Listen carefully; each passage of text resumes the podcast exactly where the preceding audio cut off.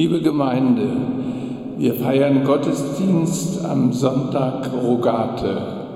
Seien Sie herzlich willkommen. Wir feiern diesen Gottesdienst im Namen Gottes des Schöpfers, der wie eine Mutter und ein Vater für uns sorgt, weil er uns liebt. Im Namen Jesu Christi, durch den diese Liebe unter uns Gestalt annahm, durch den Tod hindurch. Und im Vertrauen auf die Kraft des Heiligen Geistes, der unserem Denken, Fühlen und Wollen Lebendigkeit und Weisheit geben möge. Amen. Liebe Gemeinde, ich habe Ihnen Folgendes mitzuteilen. Im Einvernehmen zwischen der Landeshauptstadt Hannover als Patron der Marktkirche und dem Kirchenvorstand der Marktkirche ist vorgesehen, die zweite Pfarrstelle in unserer Gemeinde mit Pastor Mark Blessing zu besetzen. Deshalb haben wir die Freude, den Gottesdienst heute mit Pastor Mark Blessing zu feiern. Und ich darf Sie, lieber Herr Blessing, im Namen des Kirchenvorstands herzlich begrüßen. Ja, ganz herzlichen Dank, lieber Herr Scheibe. Herzlichen Dank, liebe Marktkirchengemeinde, für die freundliche Einladung heute hier die Aufstellungspredigt zu halten und mich auf diese Weise Ihnen und euch vorstellen zu dürfen. Der heutige Sonntag trägt den Namen Rogate, betet. Es gehört zu den vornehmsten Äußerungen des christlichen Glaubens, dass wir mit Gott betend in Verbindung treten dürfen. Wie können, wie sollen wir beten? Im Zentrum des Gottesdienstes steht heute das Gebet des Propheten Daniel. Ein drängender, ein fordernder, ein Gott herausfordernder und auch uns herausfordernder Beter. Darf man so vehement, so drängend beten? Wir werden sehen. Der Wochenspruch weist uns den Weg. Wir liegen vor dir, Gott, und vertrauen nicht auf unsere Gerechtigkeit, sondern auf deine große Barmherzigkeit. Ich wünsche Ihnen, ich wünsche uns allen einen guten, einen gesegneten Gottesdienst.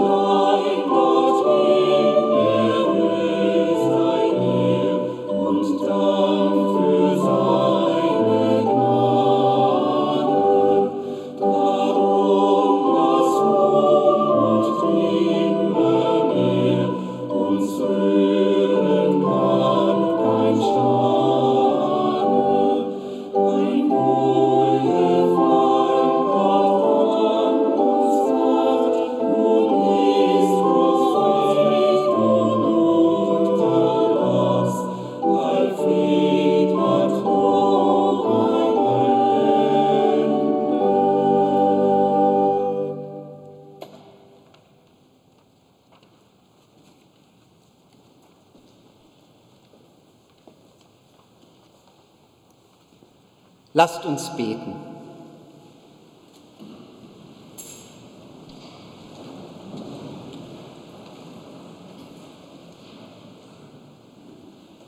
Gott, wir kommen zu dir.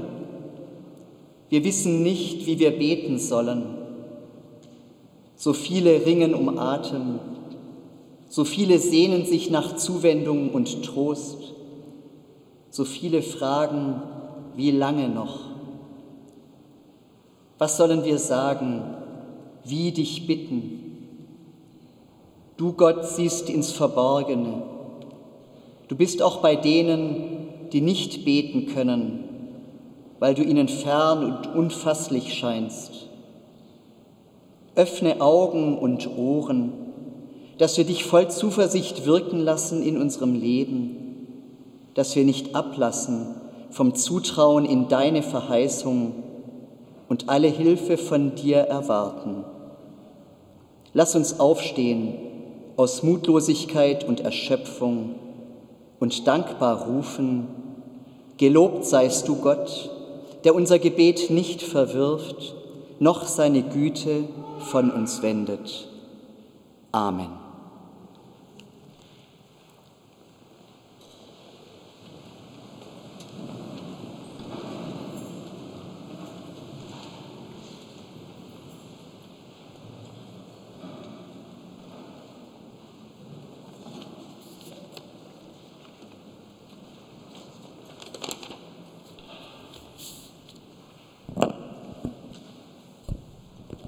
Das Evangelium für den heutigen Sonntag Rogate hören wir bei Lukas im elften Kapitel, Vers 5 bis 13.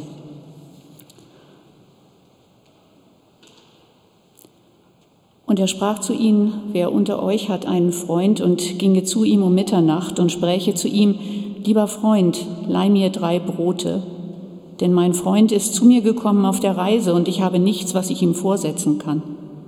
Und der drinnen würde antworten und sprechen, mach mir keine Unruhe, die Tür ist schon zugeschlossen und meine Kinder und ich liegen schon zu Bett. Ich kann nicht aufstehen und dir etwas geben.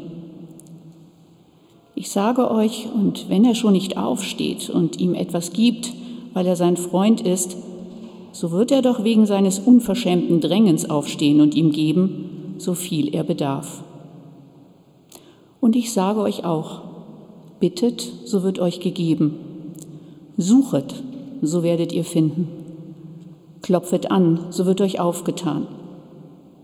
Denn wer da bittet, der empfängt, und wer da sucht, der findet, und wer da anklopft, dem wird aufgetan. Wo bittet unter euch ein Sohn den Vater um einen Fisch, und der gibt ihm statt des Fisches eine Schlange.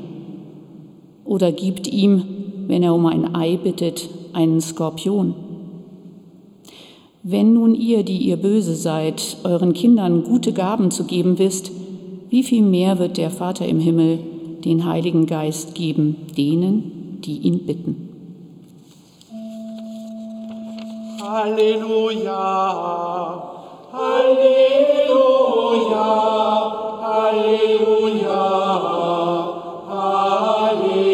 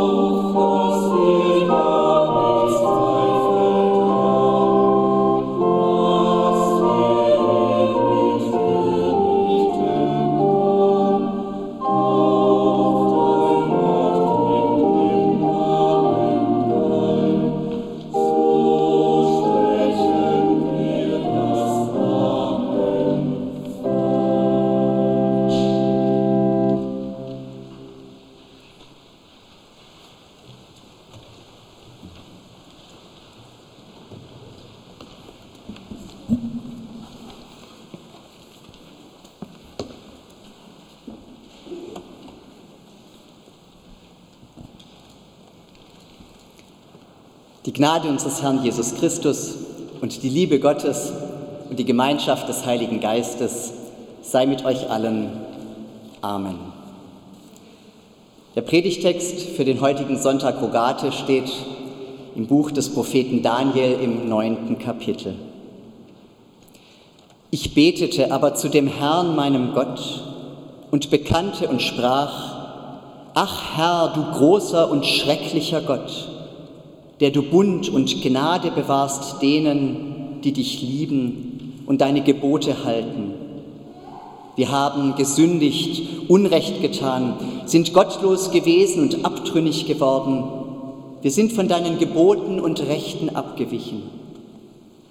Ach Herr, um aller deiner Gerechtigkeit willen, wende ab deinen Zorn und Grimm von deiner Stadt Jerusalem und deinem heiligen Berg denn wegen unserer Sünden und wegen der Missetaten unserer Väter trägt Jerusalem und dein Volk Schmach bei allen, die um uns her wohnen.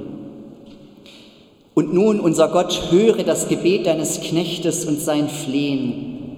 Lass leuchten dein Angesicht über dein zerstörtes Heiligtum um deinetwillen, Herr. Neige deine Ohren, mein Gott, und höre, Tu deine Augen auf und sieh an unsere Trümmer und die Stadt, die nach deinem Namen genannt ist. Denn wir liegen vor dir mit unserem Gebet und vertrauen nicht auf unsere Gerechtigkeit, sondern auf deine große Barmherzigkeit. Ach Herr, höre, ach Herr, sei gnädig, ach Herr, merk auf und handle, säume nicht, um deinetwillen, mein Gott denn deine Stadt und dein Volk ist nach deinem Namen genannt. Ein kühner, ein drängender Text, so kühn, dass der Kleinglaube erschrecken kann. Gewagt ist manches an diesem Gebet, die entlarvend offenen Worte des Propheten, das Bild von Gott, aber der Reihe nach.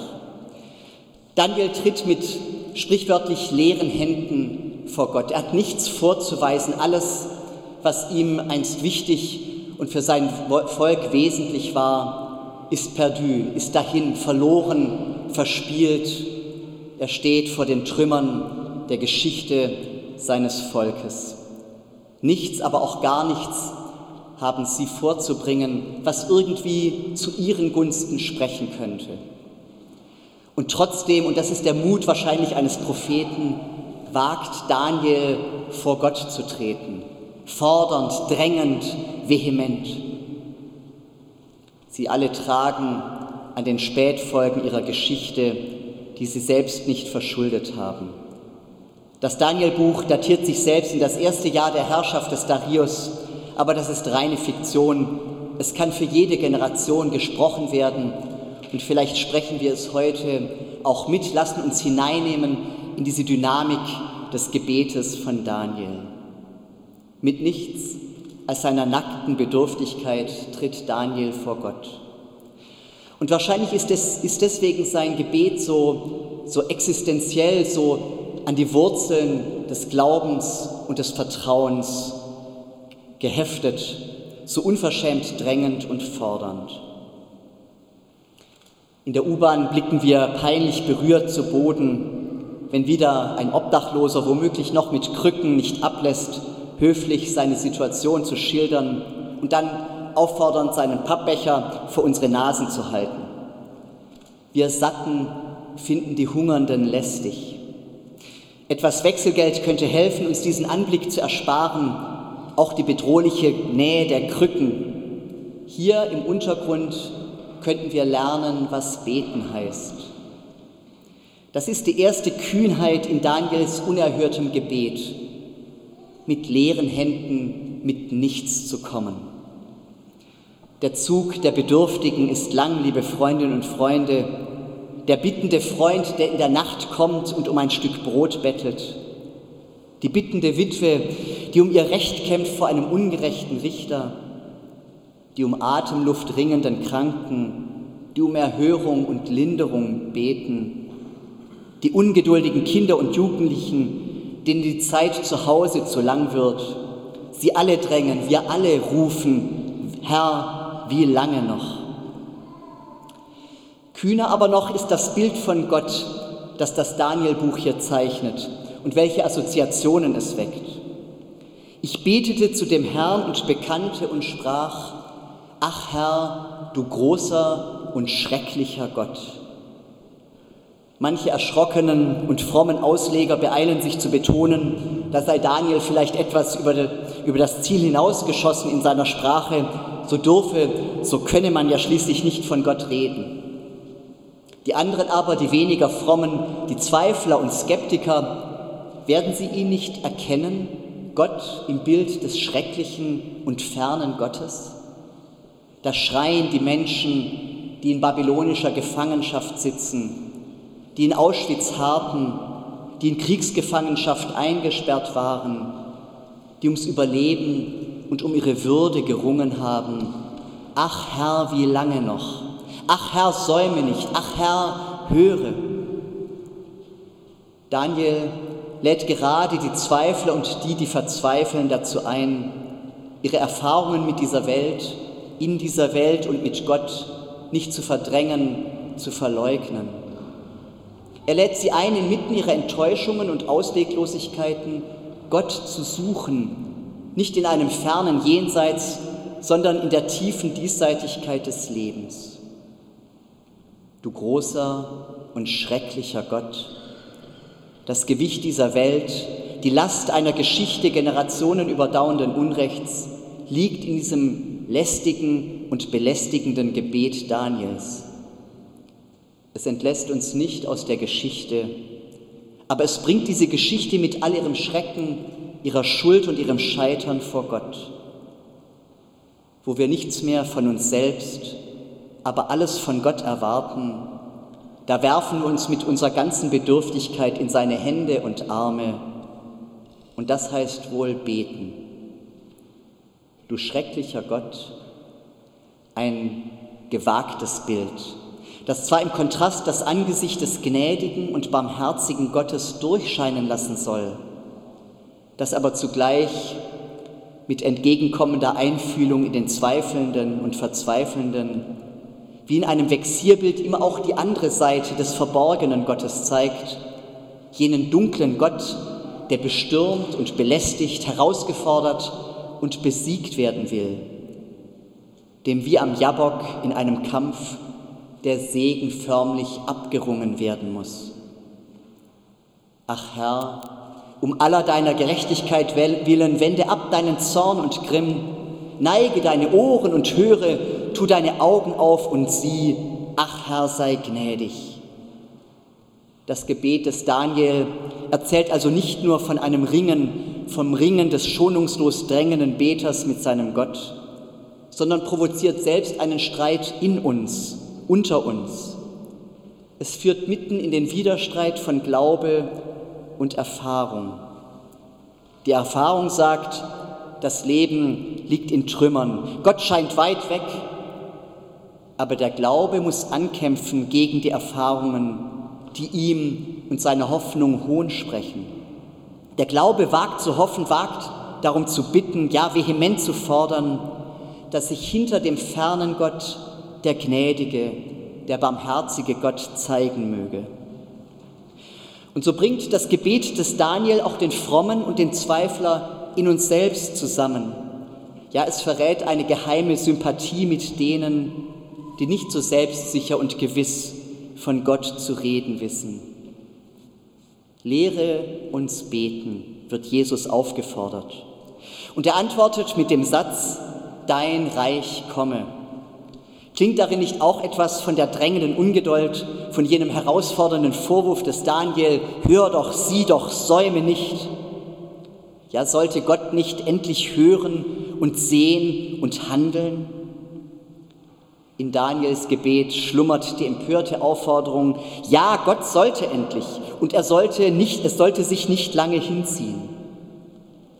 Das Gebet des Daniel atmet den Geist fordernder Ungeduld, der Empörung über die fortdauernde Not des Volkes. Es lehrt, beten heißt poltern, beten heißt übers Unrecht schreien. Wer hat uns das eigentlich eingeredet, dass beten heißt, die Hände falten und in den Schoß legen und stille sein? Das könnte den Herrn der Welt ja so passen. Daniel lehrt, beten meint gerade das Ende der Bescheidenheit, das sich nicht abfinden wollen mit dem, wie die Welt ist. Freilich, das Gebet des Daniel sagt, beten ist wie das drängende Bitten eines Bedürftigen. Das Ende der Bescheidenheit meint also gerade nicht die Unersättlichkeit der Satten, nicht das Verlangen nach neuer Prächtigkeit und immer mehr und mehr.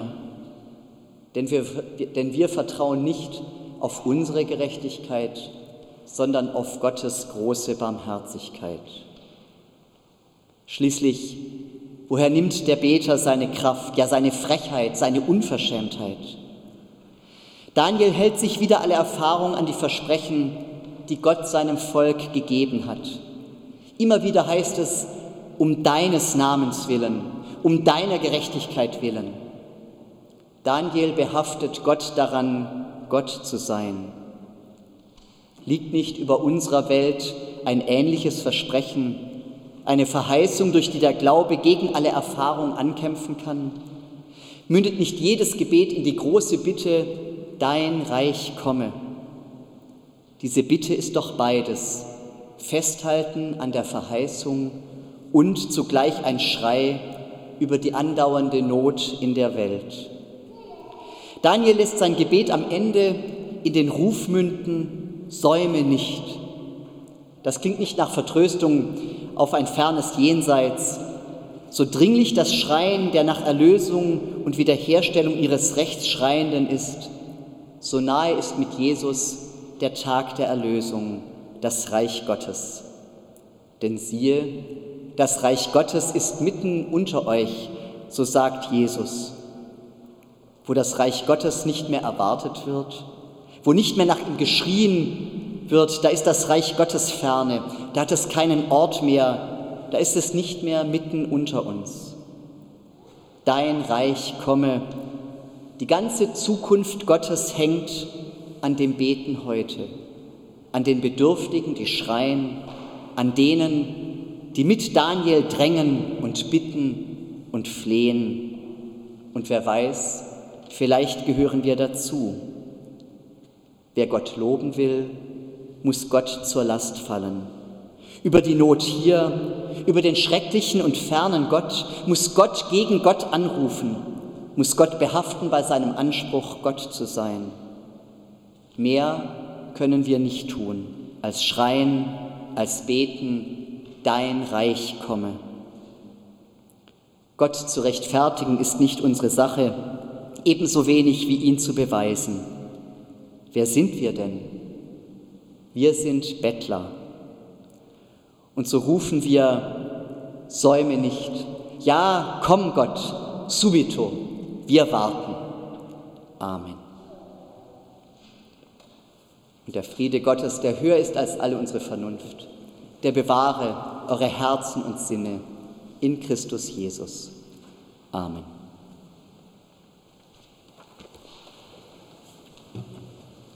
嗯。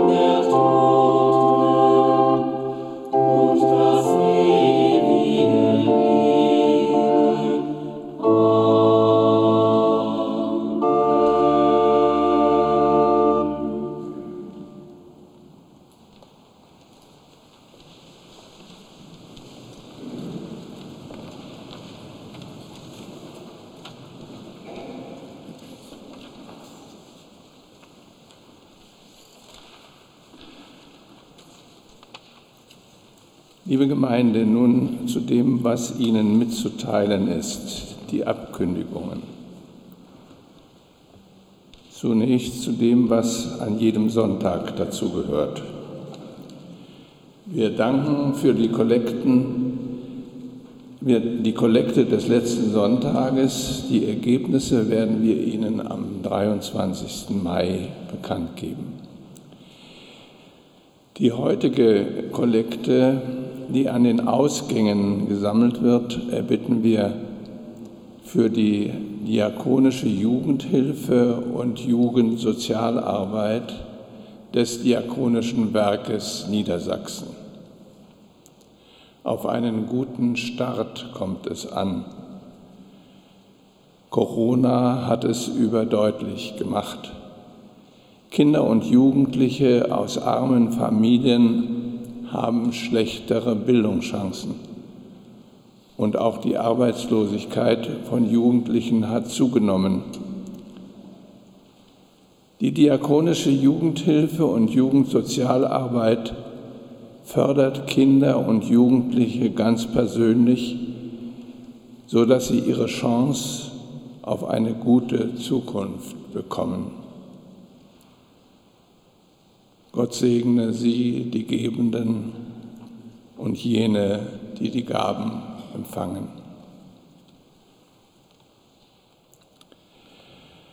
Und nun zu dem, was heute nach der Verkündigung in Wort und Musik im Mittelpunkt des Gottesdienstes steht und den Hintergründen dazu zu der bei der Begrüßung von mir angesprochenen Veränderung im Pfarramt der Markkirche will ich Ihnen folgende zusätzliche Informationen geben. Die Markkirchenpastorin Hanna Kreisel-Liebermann scheidet am 30. September dieses Jahres aus dem Dienst der evangelisch-lutherischen Landeskirche aus und geht in den Ruhestand.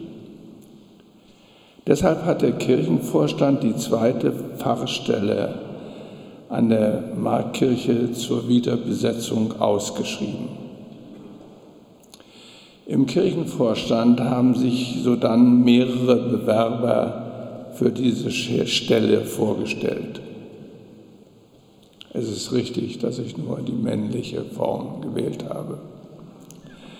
Nach Beratungen im Kirchenvorstand hat die Vertreterin der Landeshauptstadt Hannover als Patron der Markkirche, Frau Stadträtin Konstanze Beckedorf, dem Verwaltungsausschuss der Stadt Pastor Mark Blessing für die Besetzung dieser Stelle vorgeschlagen.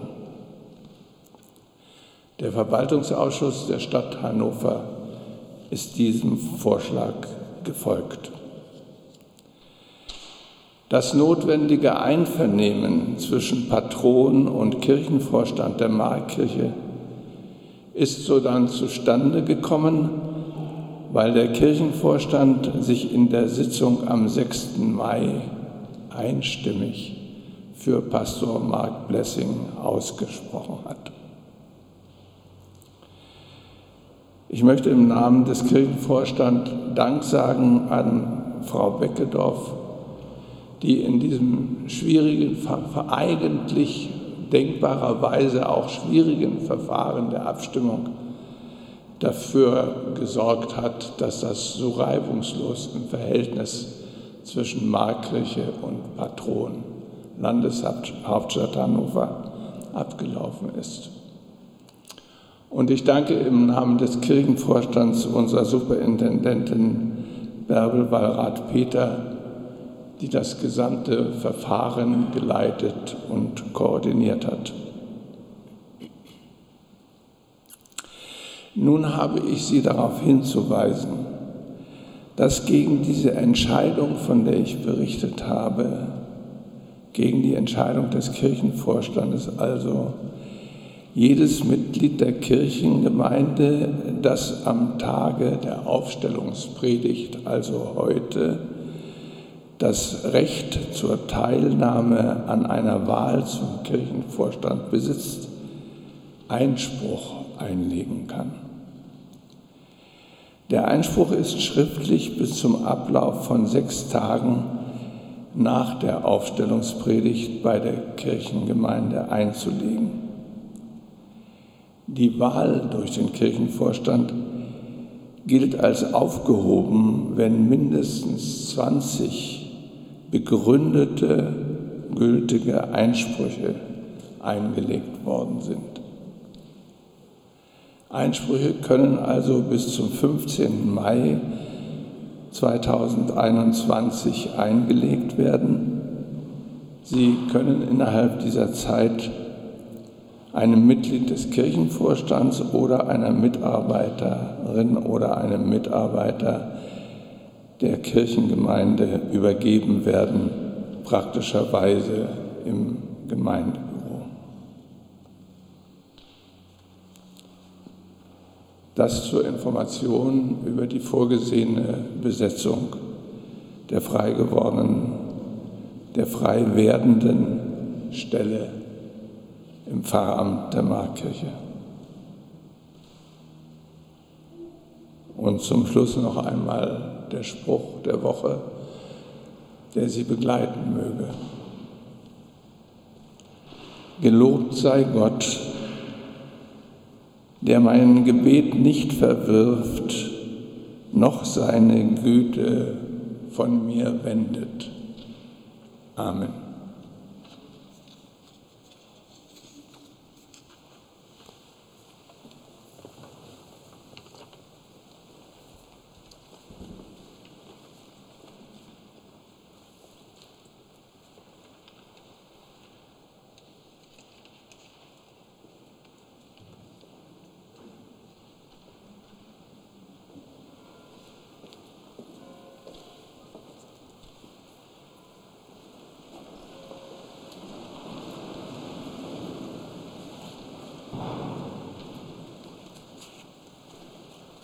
Lasst uns Fürbitte halten. Auf jede Fürbitte antworten wir mit dem Ruf, Dein Reich komme. Gott, beides zugleich schrecklich und gnädig, beides zugleich fern und ganz nah. Herausfordernder Gott, herausgeforderter Gott, wir liegen dir in den Ohren mit unserem Gebet wir beten, bitten, drängen, rufen, ach Herr, höre, ach Herr, sieh, ach Herr, säume nicht. Mit dir, dem verborgenen und zugewandten Gott, ringen wir und bitten, zeige uns deine freundliche, deine gütige Seite, schenke uns Augen und Ohren für deine Wunder. Wir rufen zu dir, dein Reich komme.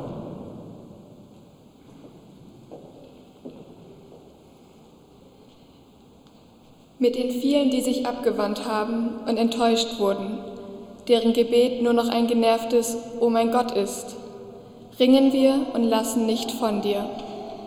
Stille unsere Sehnsucht nach deiner verändernden Gegenwart, die sich nicht abfindet mit den Gegebenheiten der Welt, mit der anhaltenden viralen Gefährdung, mit der Bedrohung unseres schönen Planeten. Wir rufen zu dir, Dein Reich komme.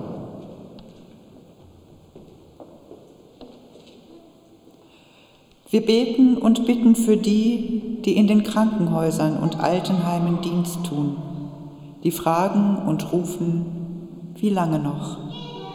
Erweise du dich als Seelsorgerin und Helferin. Stärke ihre müden Rücken, ihre angespannten Nerven und lass sie aufatmen unter deinem Schutz und Segen. Wir rufen zu dir, dein, dein Reich komme.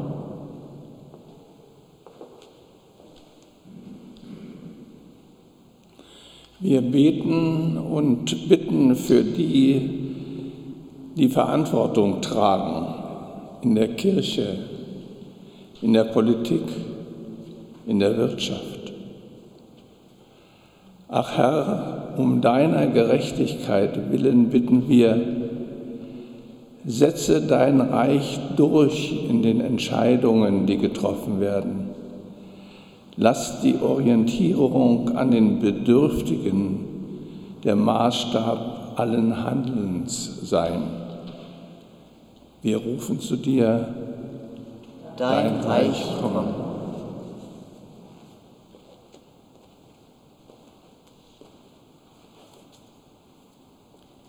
Wir beten und bitten für alle, die mit der Erziehung von Kindern und Jugendlichen betraut sind.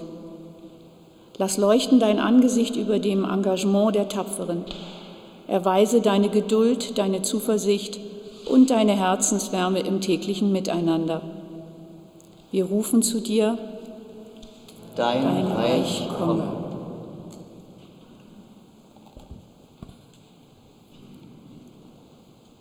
Wir beten und wir bitten für die, die in unseren vielen Gemeinden tätig sind. Erhöre ihre Gebete, ihre Sehnsucht nach einem Glauben, der trägt, nach einer guten Gemeinschaft. Hilf ihnen, dass sie einander beistehen, füreinander beten und immer wieder auch fröhlich ihren Glauben bezeugen. Wir rufen zu dir, dein Reich komme. Wir beten und bitten für uns selbst, immer wieder den sich herausfordern lassenden Gott suchend. Mach uns zuversichtlich, dass du dein Reich aufrichtest, wo immer wir darum beten und flehen. In der Stille sagen wir dir, was uns ganz persönlich auf dem Herzen liegt.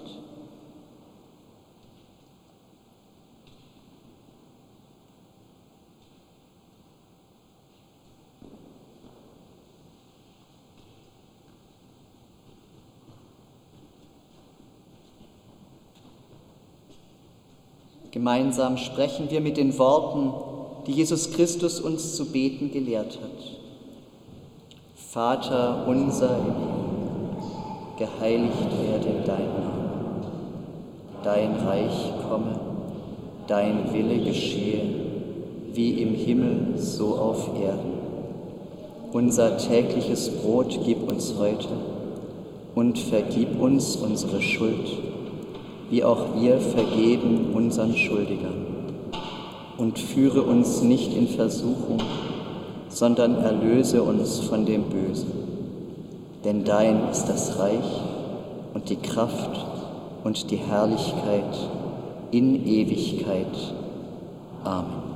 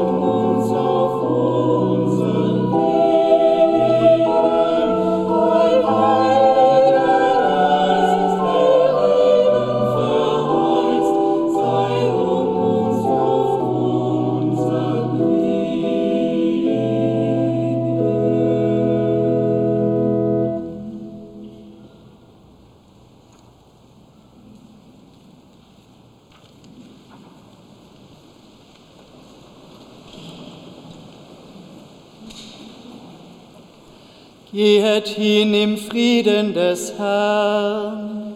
Gott sei ewiglich Dank. Der Herr segne dich und behüte dich. Der Herr lasse leuchten sein Angesicht über dir und sei dir gnädig. Der Herr erhebe sein Angesicht auf dich und gebe dir Frieden. Amen.